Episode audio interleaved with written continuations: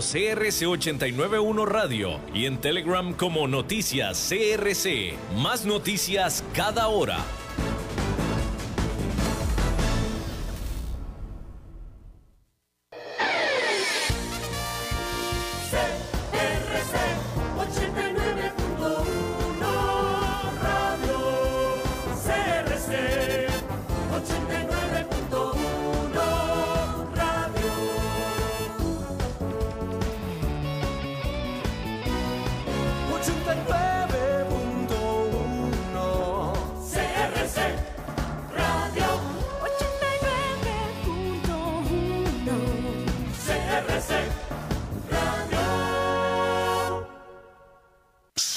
89.1 Radio y Cadena Radial Costarricense no se hacen responsables por las opiniones emitidas en este programa.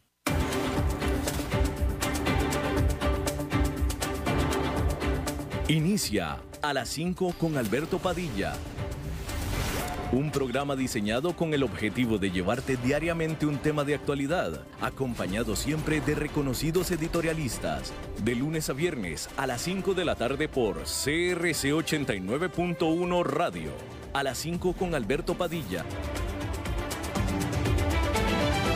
Hola, ¿qué tal? Saludos, bienvenidos a esta emisión de A las 5 con su servidor Alberto Padilla. Muchísimas gracias por estarnos acompañando.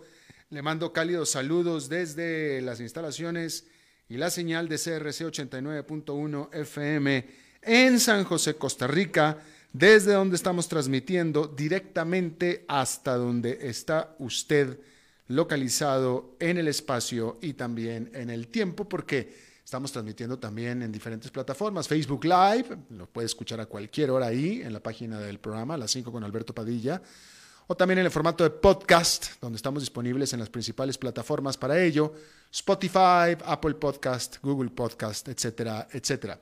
Aquí en Costa Rica, este programa que sale en vivo en este momento a las 5 de la tarde en CRS 89.1 FM se repite esta misma noche y todas las noches de todos los días a las 10 por el 89.1 FM del dial. Tratando de controlar los, los incontrolables, el señor David Guerrero, Muchísimas gracias, el maestro limpio. Y aquí la encargada de este programa, la que ordena, es la señora Lisbeth Ulet, a cargo de la producción general.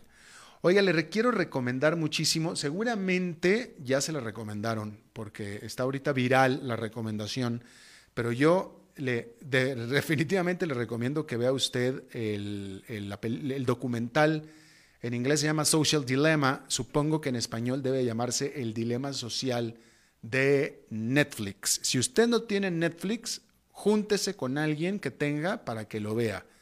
Si quiere, es un documental muy bien realizado, un trabajo investigativo muy bien hecho sobre qué es y cómo funciona exactamente hoy en día las redes sociales.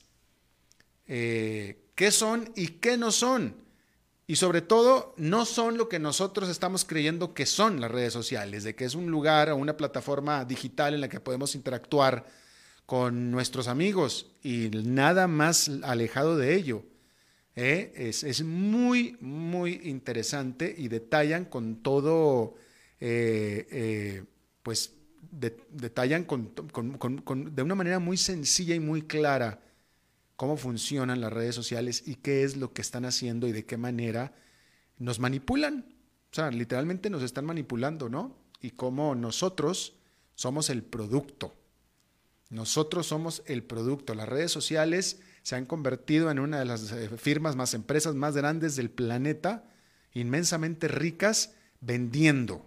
Claro, son comerciantes, pero ¿qué es lo que comercian? A nosotros. Es interesantísimo, a nosotros.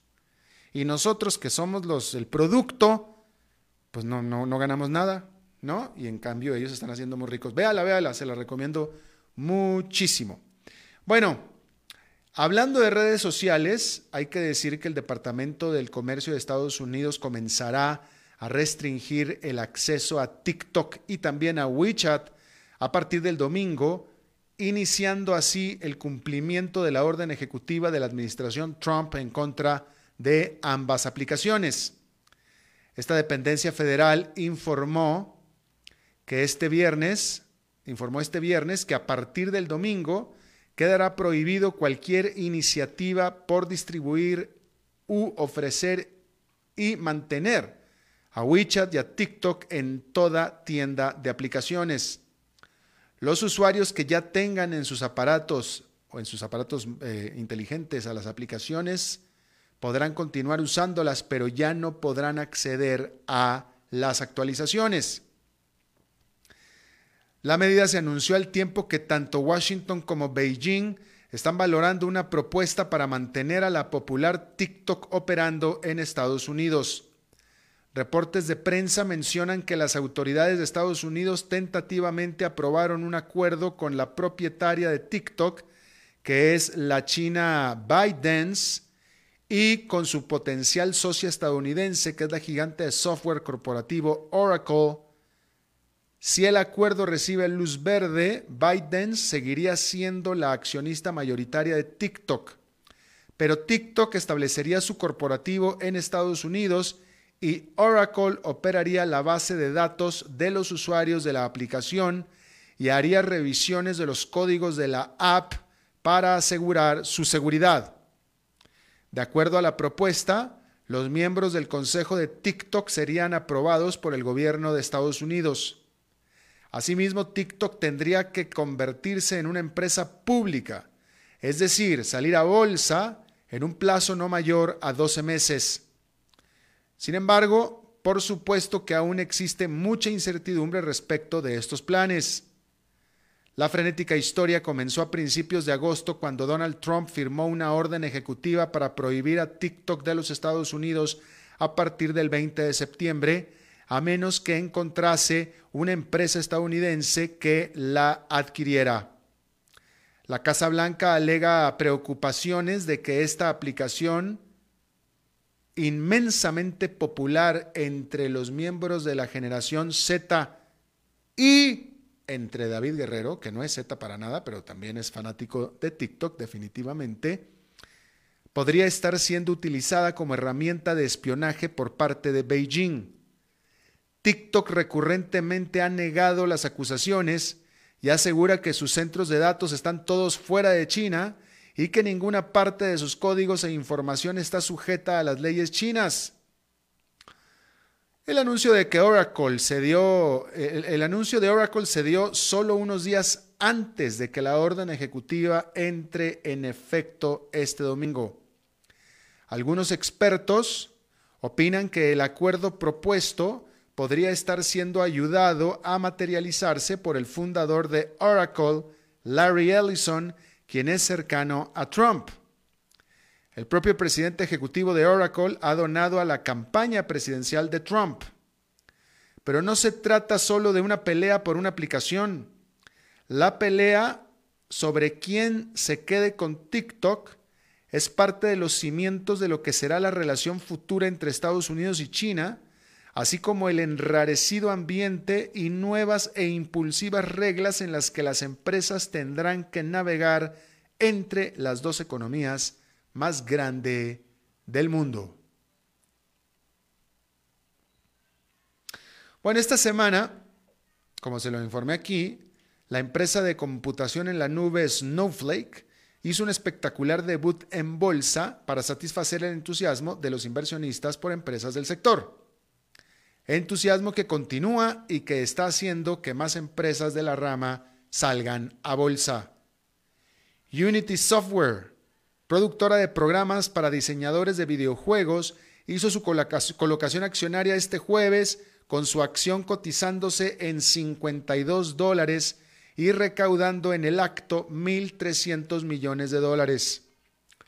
Apenas la semana pasada la empresa estimó su acción debutaría en un máximo de 42 dólares, terminó haciéndolo en 52.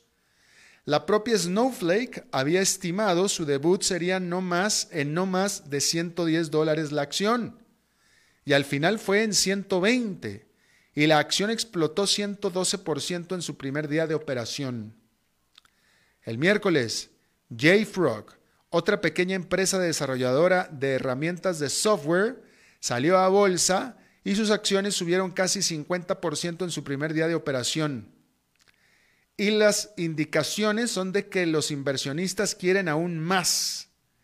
El indicador Renaissance IPO ETF, que sigue el desempeño de las empresas estadounidenses recién listadas, ha saltado casi 60% en lo que va del año.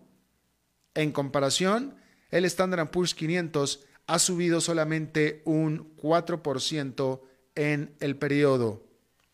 Por cierto, que allá en Nueva York fue una jornada negativa, con el índice industrial Dow Jones perdiendo 0,88%, el Nasdaq Composite cayendo 1,07% y el Standard Poor's 500 perdiendo 1,12%. Casi nadie lo menciona, pero eh, las acciones de Apple, que han tenido un desempeño asombroso desde marzo, bueno, pues desde que tocaron su nivel máximo histórico hace apenas unas cuantas semanas, han perdido un 22% de su valor.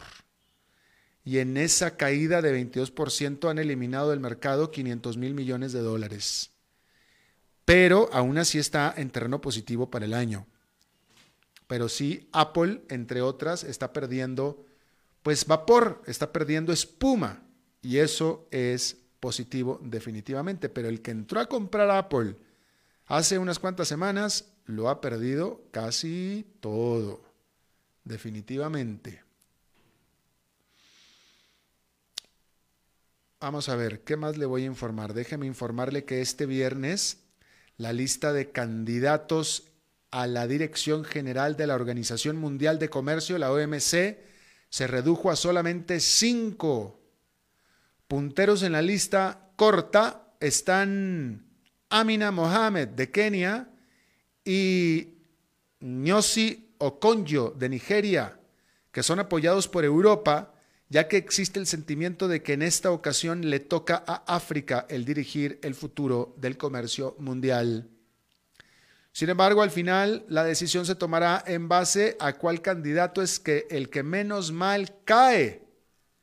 Y es que ya han habido acusaciones y señalamientos dignos de una campaña política, incluyendo cuestionamientos de conflicto de interés en contra de Okonjo, ya que tiene él también la, nacionalidad estadounidense.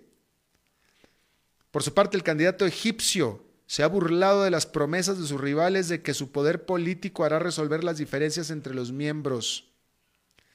Pero al final la verdadera pregunta es, ¿quién tiene realmente las manos limpias en esta quinteto? De notar es que a pesar de que la OMC determinó hace unos días la ilegalidad de los aranceles que Donald Trump impuso a China, este no se ha inmiscuido o tratado de influenciar la elección del director general del organismo, cosa que siendo Donald Trump es bastante notable. Porque ya ve usted que Donald Trump, si usted lo invita a un bautizo, él quiere ser el bebé, pero en esto no se ha metido. Bueno, el rey de los clubes de almacenes en Estados Unidos ha sido Costco. Tal vez usted no conozca Costco, pero pues tal vez conozca PriceMart, pues es más o menos lo mismo. Y el rey de estos clubes de almacenes en Estados Unidos es Costco.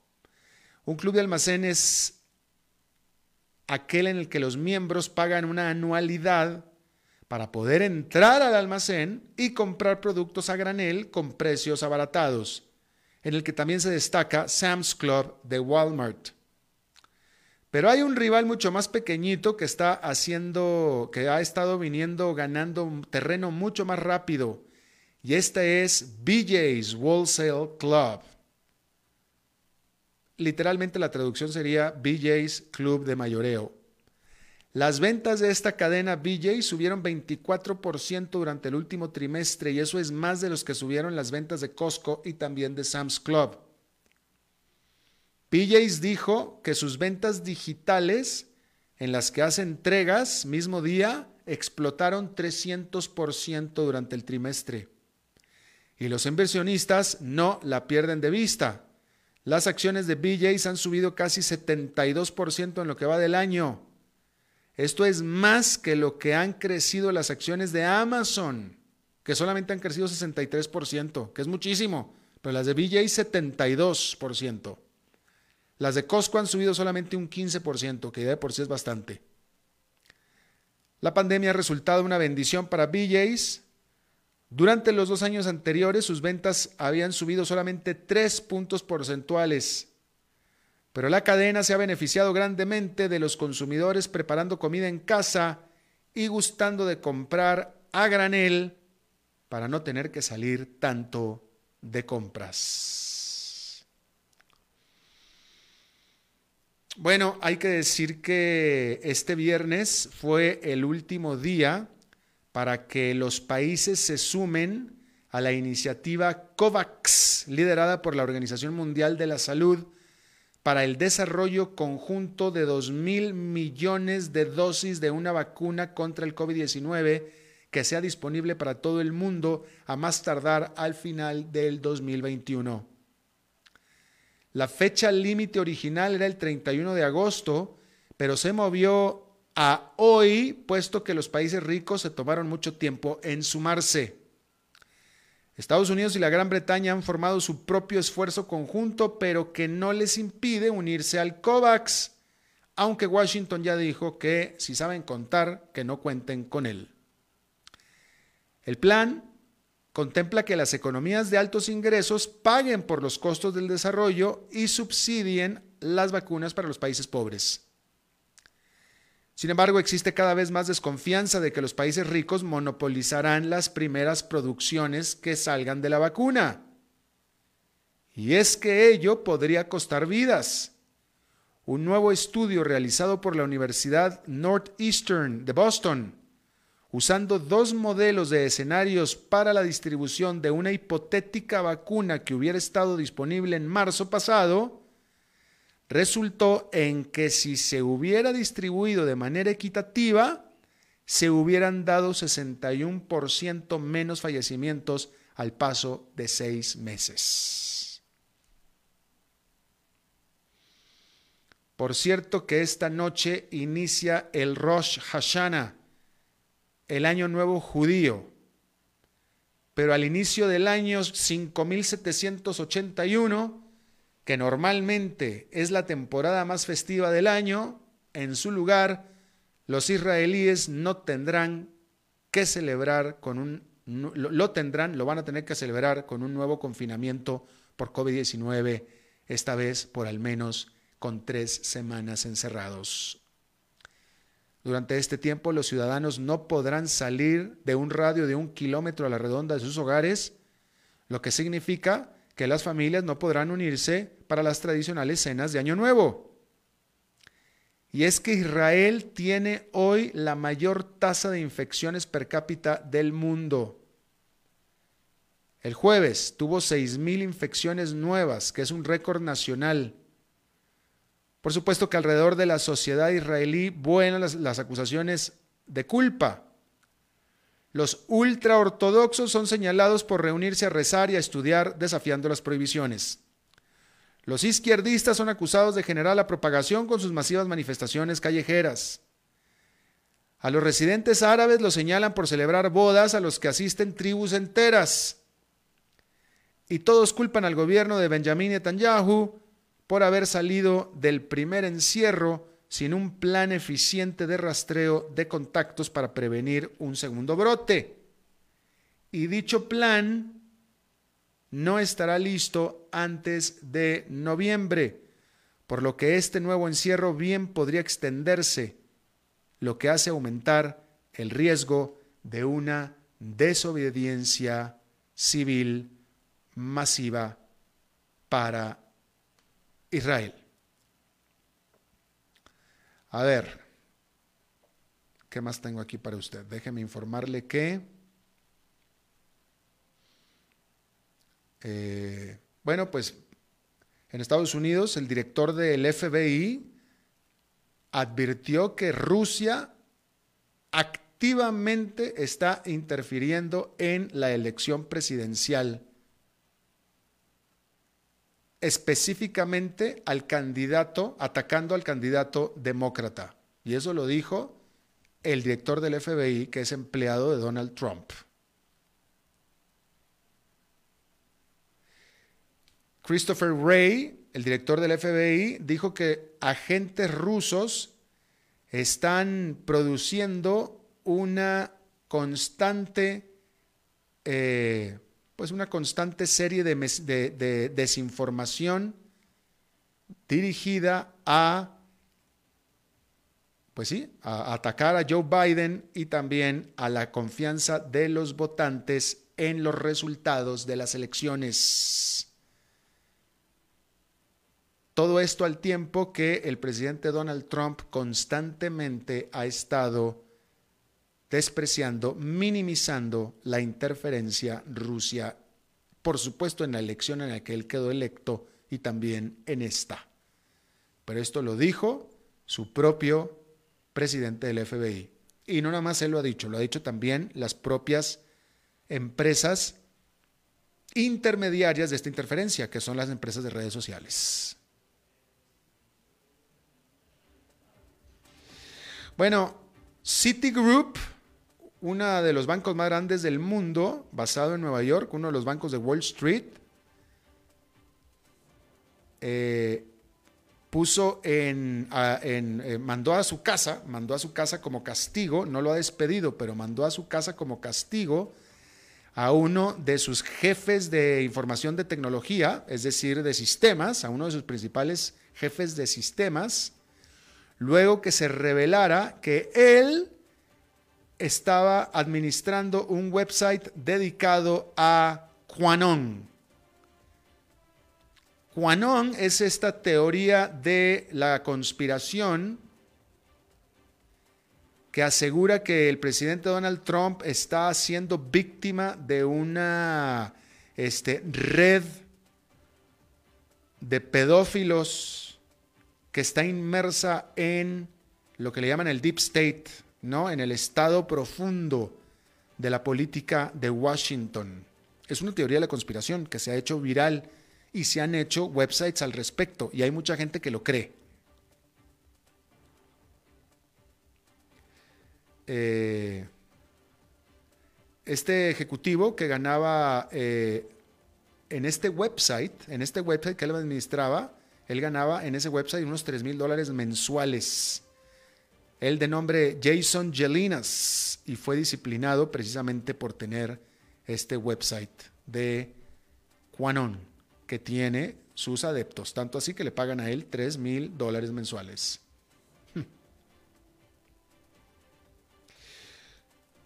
La Organización Mundial de la Salud levantó la alarma por un resurgimiento del COVID-19 en Europa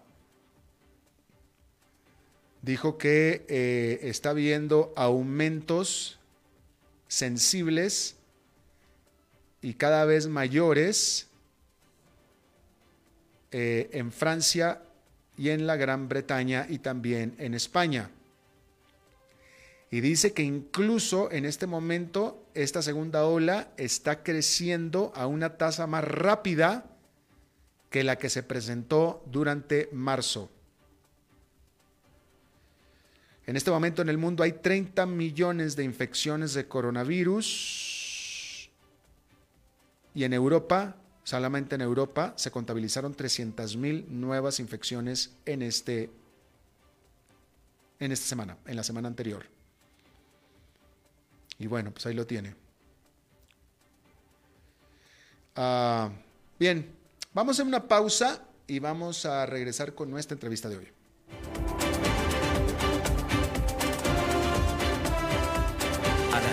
Con Alberto Padilla por CRC 89.1 Radio.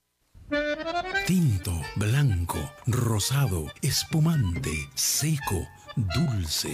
El vino es como los amigos, proviene de diferentes cepas y familias convertidas en bodegas de tradición. La Iride, una bodega personal establecida en Mendoza, Argentina, produce vino de exportación con la calidad de Mendoza expresada en taninos frescos, frutales, remembranzas de tabaco y chocolate. Una fiesta al paladar. La Iride, vinos argentinos de tradición.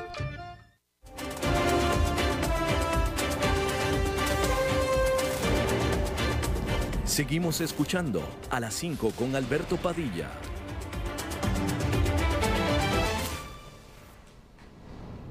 Muchísimas gracias por estar con nosotros. Eh, muchísimas gracias por, estar con nosotros. Em, ¿Cómo voy a empezar esta entrevista? Eh, este, este, pues sí, déjeme, déjeme le digo esto. En los 20 años que llevo como periodista internacional, llevo más tiempo como periodista, 30 años de periodismo, pero de los cuales 20 podemos decir que los, los tengo, bueno, más de 20 en realidad, desde 1999 como periodista internacional. Y, uy, pues me ha tocado ver absolutamente de todo tipo de cosas, el mundo ha avanzado muchísimo, eh, eh, eh, muy variado este trabajo, me, ha llevado a, una serie de cosas totalmente variadas y cambiantes, ¿no? Pero en estos 22 años que llevo de periodista internacional ha habido una constante que siempre ha permanecido ahí y que siempre ha estado ahí y que siempre ha sido titular noticioso, económico pues prácticamente todos los años, de todos estos 22 años, que es una constante, esa no ha cambiado. Y esa es Argentina. Argentina, eh, no sé, podemos discutir si tiene más o menos problemas económicos eh, que los que tenía hace 20 años, pero ciertamente hace 20 años, bueno, la, gran crisis de Argentina fue en 1999, 2000, bueno, no es cierto, 2000, 2001, y estamos en el 2019, casi, en el 2020, casi 2021, y pues pues todavía es que está igual, no ha avanzado, ¿no? En ese sentido, Evita Perón decía, no llores por mi Argentina, yo lo que puedo decir es que yo he llorado por Argentina, ¿no? Este, está conmigo un buen amigo eh, que nos conocimos hace 20 años hablando de estos temas que hoy vamos a seguir hablando. Mi querido eh, amigo, buen querido amigo, colega, periodista, comunicador, eh, financiero basado en Buenos Aires, Claudio Zukovicki, alias Sucho. ¿Cómo estás, Zukovicki? Qué placer saludar. Igualmente, hermano mío, hombre. Pero, oye, este, no sé si estás de acuerdo conmigo. Hace 20 años parece que esta entrevista me da de vu porque cada vez que hablo contigo estamos hablando exactamente siempre del mismo problema de esta Argentina tan querida que nomás no sale y no sale del agujero, mi querido Claudio. Es verdad, pero lo, hacemos a propósito para que me llames, porque si no, no me llamas. Si no hay crisis, no me llamas. Entonces, como te extraño, lo que hacemos es fabricar. Hay un viejo refrán que decimos aquí en Argentina, que nosotros, de cada oportunidad, hacemos una crisis. Viste que teóricamente los asiáticos de cada crisis hacen una, hacen una oportunidad y nosotros al revés. Ay, querido. Bueno, ahora resulta este, que hay nuevos controles cambiarios en Argentina y la razón es la de siempre, que están faltando los dólares. ¿Y por qué están faltando los dólares? Porque están saliendo más dólares que los que entran. Y eso es porque simplemente no hay, al, final es porque no hay confianza en la economía, ¿no? Este, ¿Qué es lo que está pasando en este momento, Claudio? Bueno, primero que nada, déjame, déjame te pregunto. Eh, la gente eligió, primero que nada, la gente, los argentinos eligieron a Mauricio Macri porque ya estaban hartos del kirchnerismo y hartos del peronismo que habían deteriorado la situación económica. Macri no pudo mejorar la situación económica y sacaron a Macri para volver a traer al peronismo porque estaban hartos también de la situación económica y pareciera que el peronismo, Alberto Fernández, mi tocayo, tampoco está pudiendo con la situación, ¿no?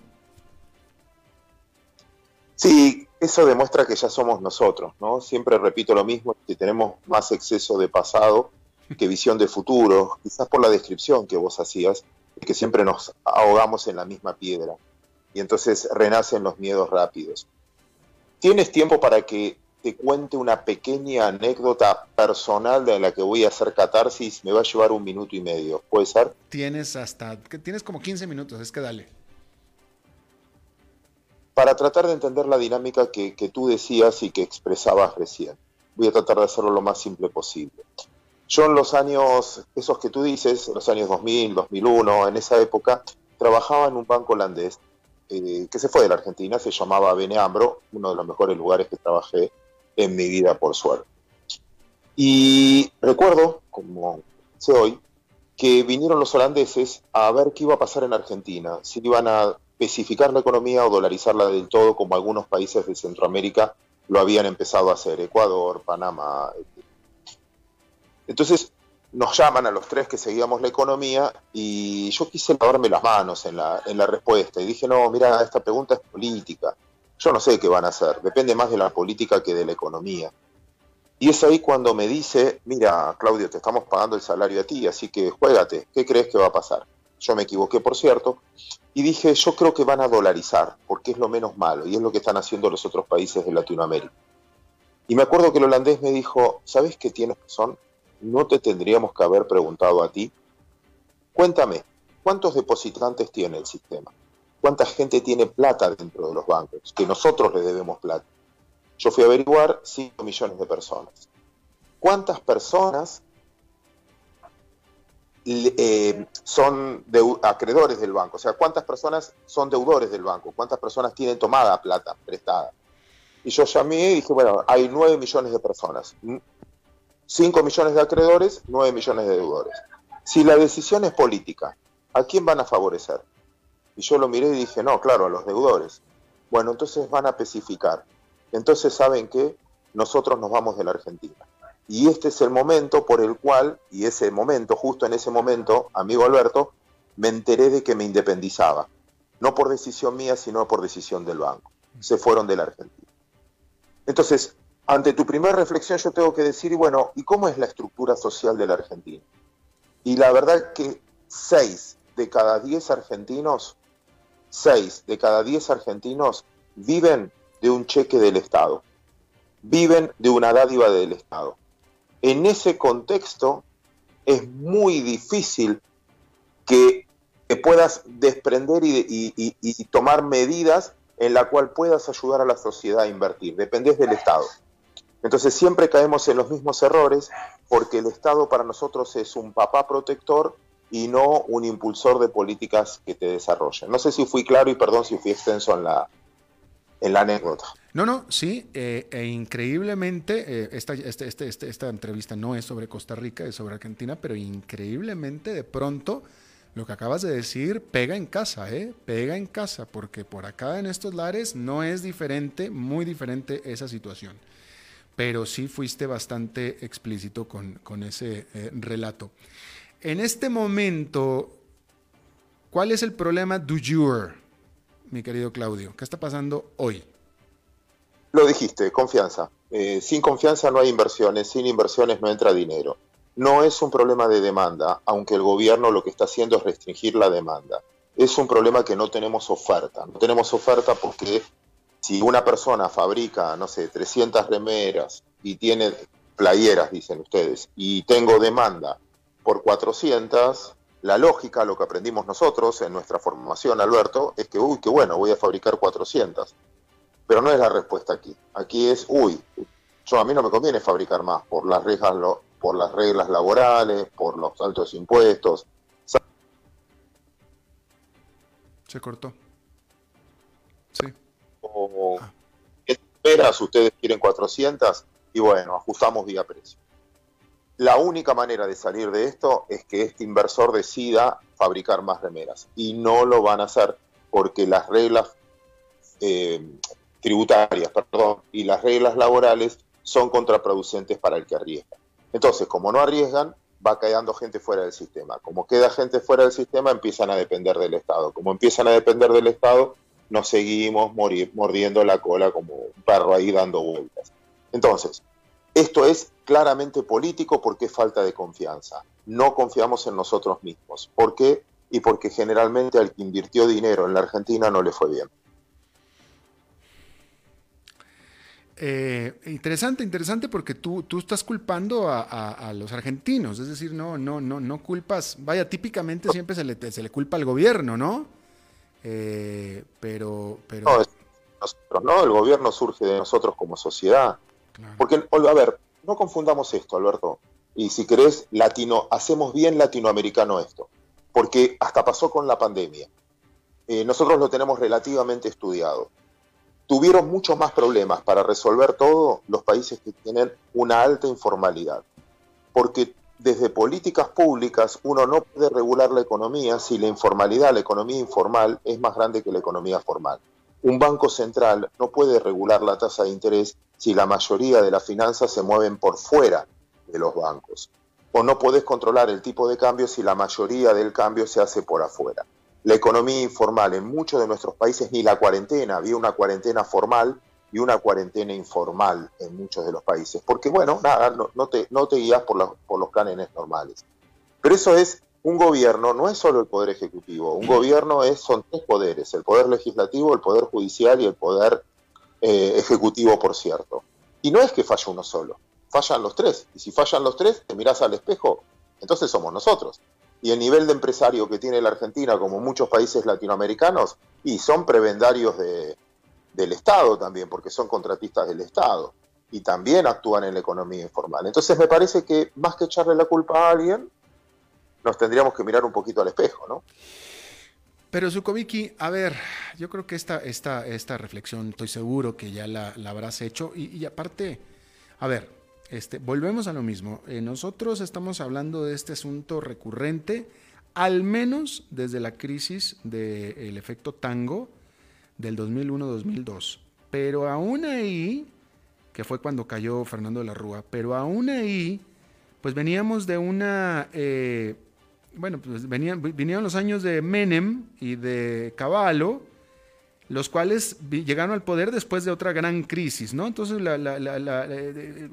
no ha habido tiempos de paz, muy, muy, muy poco tiempo de paz, ¿no? Pero la pregunta, este es un preámbulo para hacerte la pregunta. En todo este tiempo, yo creo que habrás reflexionado cuál es la solución, cuál es la solución última. O sea, si, si, si, llega alguien y dice, ok, dolarizamos Argentina, ya, adiós, como Ecuador y como Panamá y como El Salvador, ¿esa sería una solución? No, para mí no, porque fíjate en la pandemia quedó claro que, que, ni siquiera pudieron, tuvieron más problemas que el promedio. Porque vos para dolarizar no tenés que tener déficit fiscal. Si tenés déficit fiscal, tarde o temprano van a ser una cuasimoneda. Es como pasó en Europa y le está pasando a Italia y a muchos países, porque también tuvieron no una dolarización, pero si querés todos cambiaron su moneda por el euro. Y finalmente si tienen un déficit fiscal y no lo podés sostener, y ellos por suerte tienen al Banco Central Europeo, nosotros no tenemos eso. La única manera de que funcione una dolarización es que vos pierdas tu moneda, es que no necesites ni tomar deuda, porque la deuda es emisión futura, porque tengo que pagar los intereses después de esa deuda, ni tenga que emitir dinero para eh, solventar el déficit fiscal. Y si no tenés déficit fiscal, si lo logras, y tu moneda funciona, no hace falta dolarizar. Con lo cual el problema, no importa, e, esa es, el, es, la medicación. Eh, la enfermedad no es esa, la enfermedad es el déficit fiscal. ¿Y por qué nosotros no lo podemos resolver? Simplemente porque queremos tomar atajos habitualmente. Y no, lo hago como autocrítica, no, no, quiero quedar como un pastor que, que se queja como que el problema es de otros. Yo lo que digo es, Argentina crónicamente, como muchos países, tienen un déficit fiscal enorme. La pregunta es cómo vas a financiar el déficit fiscal. Y Argentina, cuando mencionabas la crisis del 89 que después vino Menem y Cavallo, la crisis del 2002 o esta crisis, ¿sabes cómo termina resolviendo el déficit fiscal? Por licuación del gasto público. Una mega devaluación lo que termina haciendo es licuando el salario que si lo hace un político paga un costo político enorme, pero como lo hace el mercado porque devaluaron, etcétera, de repente un salario argentino hoy es el más barato de la región. Tú has visitado Argentina muchas veces y has podido comparar y hay veces que fuimos a comer o a cenar juntos y me decías, es imposible lo caro que es la Argentina. ¿Cómo puede ser que esto valga más que en Atlanta, más que en San José de Costa Rica o, o mucho más? O más que en tu Monterrey querido. Y de repente venís ahora y decís, che, ¿cómo puede ser que esto valga la mitad de lo que vale en San José de Costa Rica, un cuarto de lo que vale en Atlanta o la mitad de lo que vale en Monterrey? Licuás el gasto, se mejoran las cuentas fiscales y viene un, un proceso donde somos otra vez una gran crecimiento, crecemos tasas chinas, hasta como es inconsistente y siempre repetimos el mismo ciclo, ¿no? Otra vez salarios altos, entonces, Argentina siempre tomó el camino de la licuación del déficit vía devaluación, no vía la planificación. No sé si ahí fui más claro. Sí, pero, pero también, Claudio, eh, hay que decir una cosa. Eh, hasta, hasta finales del siglo pasado, yo o sea, Latinoamérica toda y Argentina con Latinoamérica venían en los mismos tipos de ciclos, es decir, los problemas que tenía Argentina eran también los problemas que tenía Latinoamérica. Todos los países de Latinoamérica sufrieron durante el siglo pasado espirales inflacionarias, la devaluación era el coco de todos los países de América Latina, etcétera, etcétera. Y eh, en las últimas dos grandes crisis, eh, eh, la de México 94-95 y después la Argentina 2000-2001, América Latina emprendió una serie de reformas. en, estas crisis este, los países cayeron, todos, casi todos cayeron de una manera brutal, como también Argentina cayó.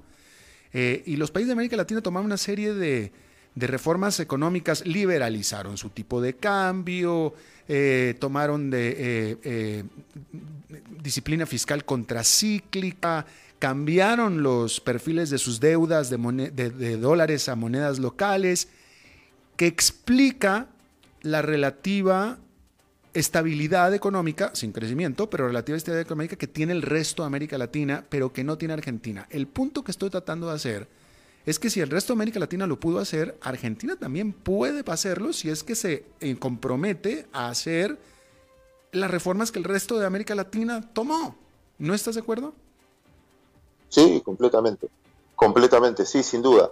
Y vos lo ves en las reservas de Brasil. Mira, yo justo hoy tuiteaba eso, un cálculo chiquito en el 2015 un real valía 3.95 con respecto al dólar y hoy vale 5.28. La devaluación del 20 y pico por ciento. Y en Argentina de 15 a 130 que vale hoy. Obviamente, eh, nada, quizás porque en Argentina tuvimos las cosas más fáciles, porque tenemos recursos naturales, porque habrá algo, no sé, de soberbia, algo debe pasar que no hicimos esos ajustes o esa corrección en el tiempo. Eh, sí, me duele, pero es verdad. Eh, nosotros no, no, por eso seguimos discutiendo exactamente los mismos problemas que. Nosotros uno de los entretenimientos que tenemos es pasar humoristas de la década del 80, humoristas de la década del 70, humoristas de la década del 60 que hacían chistes exactamente con lo mismo que nos pasa hoy. Es la no evolución. Acá hay un filósofo que se llama Kovadlov, que a mí me gusta mucho, que él dice que madura una sociedad que discute problemas nuevos. Los que siguen discutiendo los mismos, o como una persona, ¿no? Los seres humanos que evolucionan son aquellos que discuten o debaten problemas nuevos. Y la verdad es que nosotros no, hace mucho tiempo debatimos los mismos problemas. Así que sí, te tengo que contestar eh, que tenés razón, que muchos países lo pudieron hacer, ojalá Argentina lo haga, pero por ahora no, seguimos hablando exactamente de lo mismo, porque exactamente lo mismo, sí. como que siempre le echamos la culpa a otro, ¿no? Como que la culpa de todos nuestros problemas son de lo, de, la, no sé, de, el imperialismo americano, de, no sé, siempre la culpa es de otro, y así creo que no, no evolucionamos. Claro. Perdón, lo estoy diciendo la respuesta. No, no, eh, ahora déjame te pregunto esto. Eh, cuando a Macri le costó, bueno, cuando Macri estaba terminando, eh, a Macri le costó la reelección porque Macri tuvo que tomar una serie de decisiones que eh, eh, su efecto inmediato fueron más recesivos, ¿no? Pero ya en los últimos meses de su mandato, ya cuando era presidente electo Alberto Fernández, etcétera, ya estaba empezando a volver a crecer otra vez Argentina después de los efectos recesivos de las reformas que él tomó. Entonces, la, pregunta que yo te tengo es, eh, si estás de acuerdo con lo que yo acabo de decir, la pregunta que te tengo es, esta nueva caída otra vez que está teniendo otra vez Argentina, ¿es por algo error, es por un error o algo que hizo mal Alberto Fernández o le hubiera pasado exactamente igual si hubiera ganado la reelección Mauricio Macri? Mira, yo creo, no lo sé, es contrafáctico, no lo sé, la verdad que no lo sé. Eh, lo que te insisto es que para mí es una crisis de confianza, claramente una crisis de confianza. Hay más plata de argentinos fuera de la Argentina que dentro de la Argentina, pero no en paraísos fiscales. Fuera de la Argentina significan los colchones o en la caja de seguridad escondidos.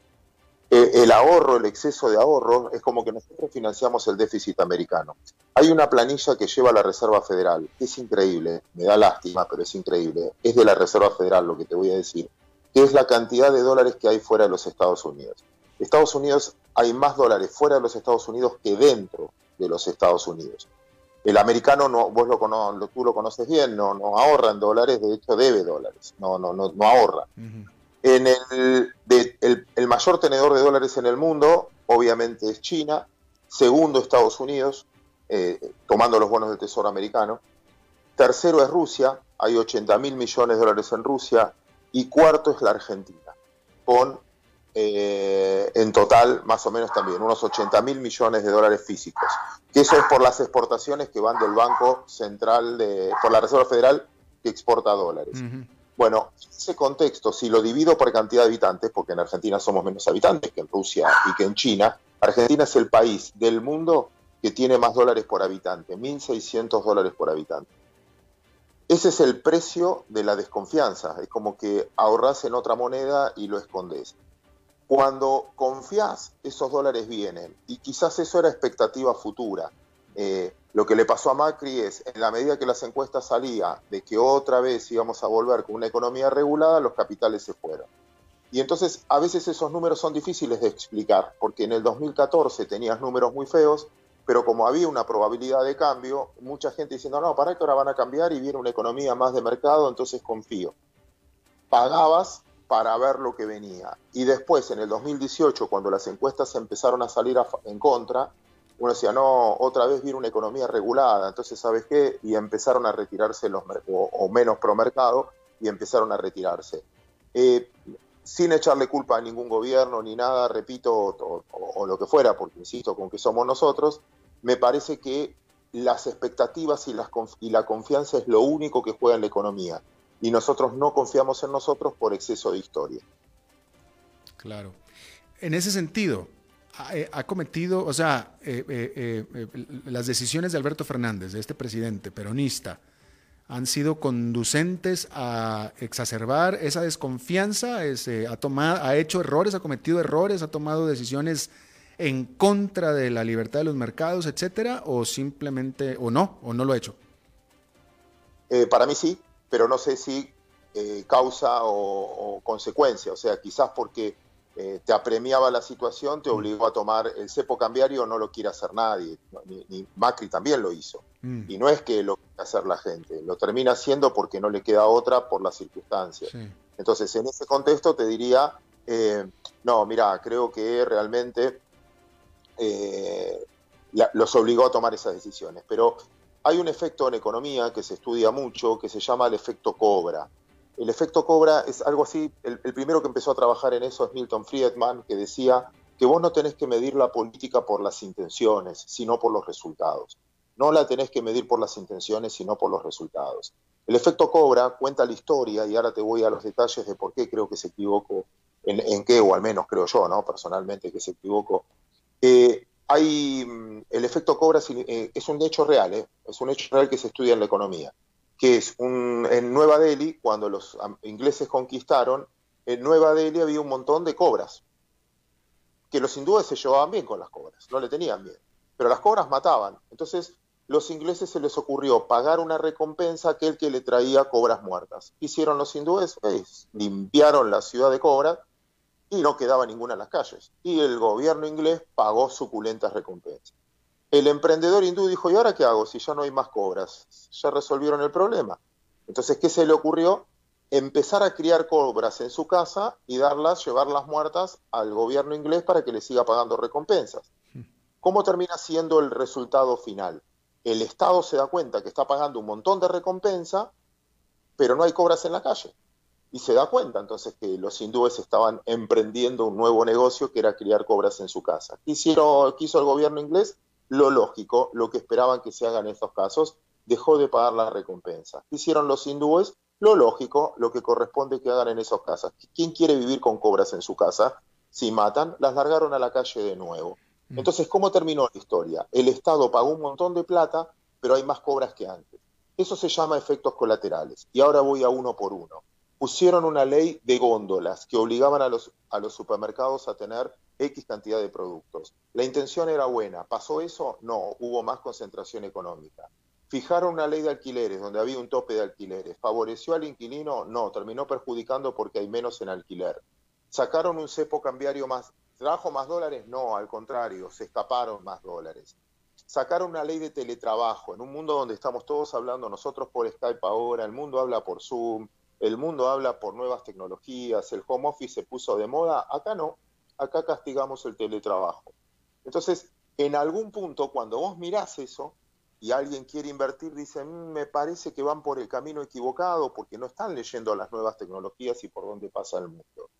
Estamos haciendo el ejemplo de las cobras. Por eso digo, hubo al principio expectativas de, bueno, ahora este gobierno con poder yo también pensaba eso. Yo soy de los que se equivocó, Alberto. ¿eh? Yo soy de los que se equivocó, que creyó mucho en la gestión anterior y dije, bueno, pero no tenían el poder político para hacer los cambios que hay que hacer. Quizás estos tengan el peso político para hacer los cambios que hay que hacer. Entonces al principio veías esa recuperación, pero después no se hicieron esos cambios. Al contrario, se profundizó el control, el doble indemnización si alguien es despedido, prohibición de despido. Entonces vos vas a, vos venís y te instalás ¿Armarías un programa de radio o de televisión en Argentina? ¿Tomaría gente que si sabes que después no tenés rating o no tenés auspiciantes, tenés que cerrar pero no podés echar a la gente?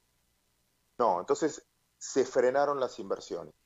Por eso te digo, más allá de las intenciones, las señales que dieron al mercado, de cada 10 discursos que está haciendo hoy, 9 dice que no creen en la meritocracia. Entonces yo lo tengo que mirar a mis hijos y decirle, no, mira, es lo mismo que haga las cosas bien o mal. No hay mérito acá. Entonces me parece que no está ayudando a que vengan inversiones. Y te repito, yo soy de los que se equivocó, que pensó que estas reformas, que hacía falta reformas y que ahora había el peso político para poder hacer. Muy interesante, muy interesante. Claudio Zukovicki, como siempre, eres excelente comunicador y lo pones de manera muy sucinta, muy clara. Mi querido amigo Claudio Sokovic, te agradezco muchísimo hayas platicado con nosotros este viernes en la noche. Al contrario, un honor, amigo. Gracias. Buen fin de semana y hablamos pronto. Vamos a hacer una pausa y regresamos con Humberto Saldívar. A las 5 con Alberto Padilla, por CRC 89.1 Radio. Tinto, blanco, rosado, espumante, seco dulce. El vino es como los amigos, proviene de diferentes cepas y familias convertidas en bodegas de tradición. La Iride, una bodega personal establecida en Mendoza, Argentina, produce vino de exportación con la calidad de Mendoza, expresada en taninos frescos, frutales, remembranzas de tabaco y chocolate. Una fiesta al paladar. La Iride, vinos argentinos de tradición.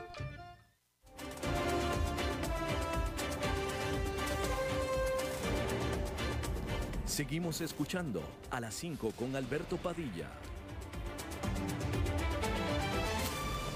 Buenos viernes y los viernes está Humberto Saldívar con nosotros como siempre. Hola Humberto. ¿Qué tal Alberto? ¿Cómo estás? Muy bien, ¿y tú?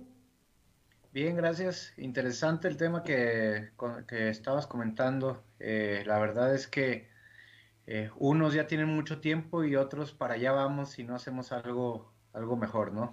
Lo que acaba de comentar. Sí, estás hablando de Argentina, por supuesto. Sí, claro, pero Argentina lleva desde el 2001 y, cae en el mismo hueco. Sí, sí. Y en otras y, en otros países latinoamericanos no no vemos hacia afuera, no nos damos cuenta que esa esa historia se puede repetir, pero en, en nuestro país, ¿no?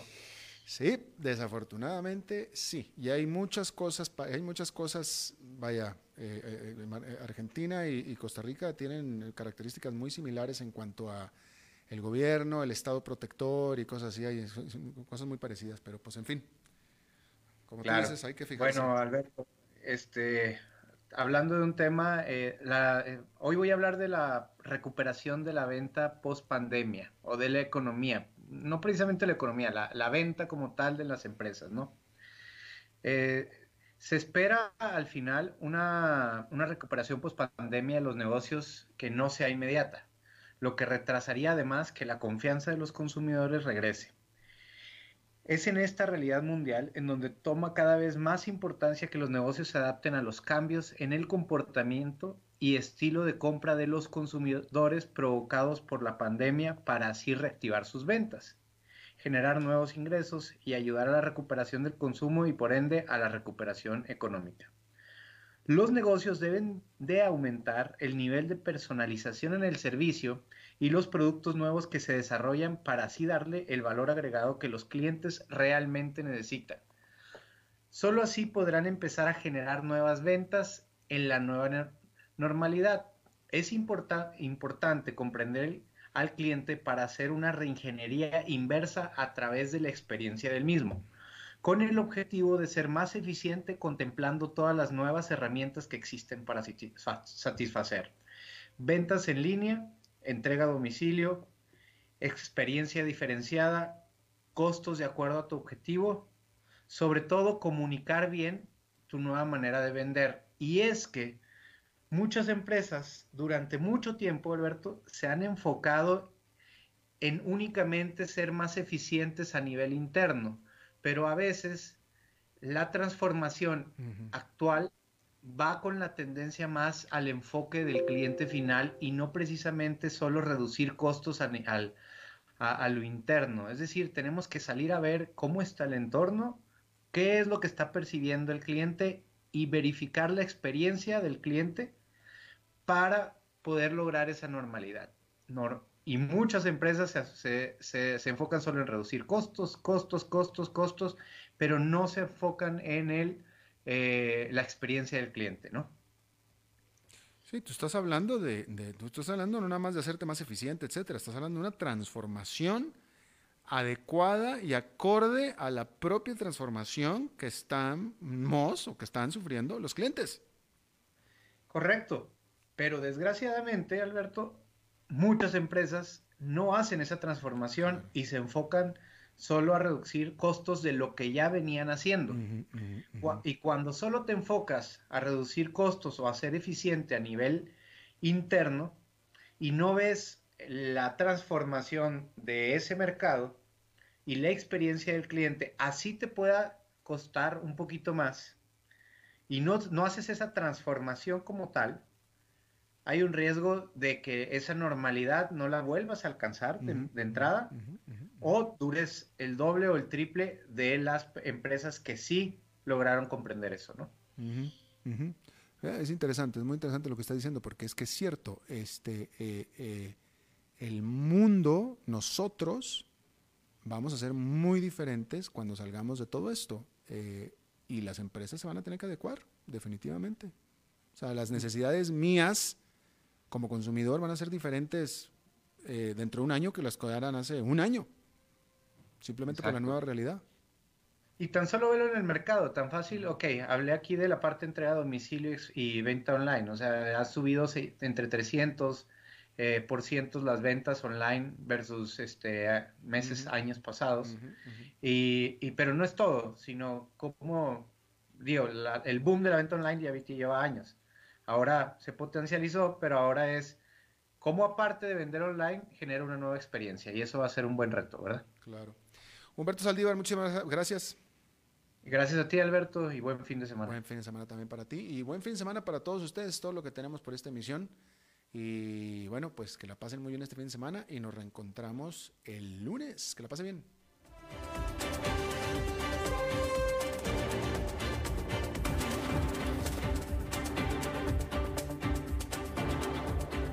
Concluye a las 5 con Alberto Padilla. Un programa diseñado con el objetivo de llevarte diariamente un tema de actualidad, acompañado siempre de reconocidos editorialistas, de lunes a viernes a las 5 de la tarde por CRC 89.1 Radio, a las 5 con Alberto Padilla.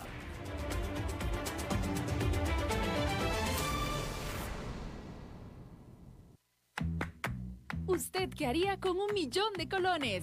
Active al menos dos fracciones de chances o lotería hasta el viernes 25 de septiembre a las 4 de la tarde en el app JPS a su alcance. El sábado 26 de septiembre se sortearán 175 premios de un millón de colones. Junta de Protección Social, 175 años de hacer el bien.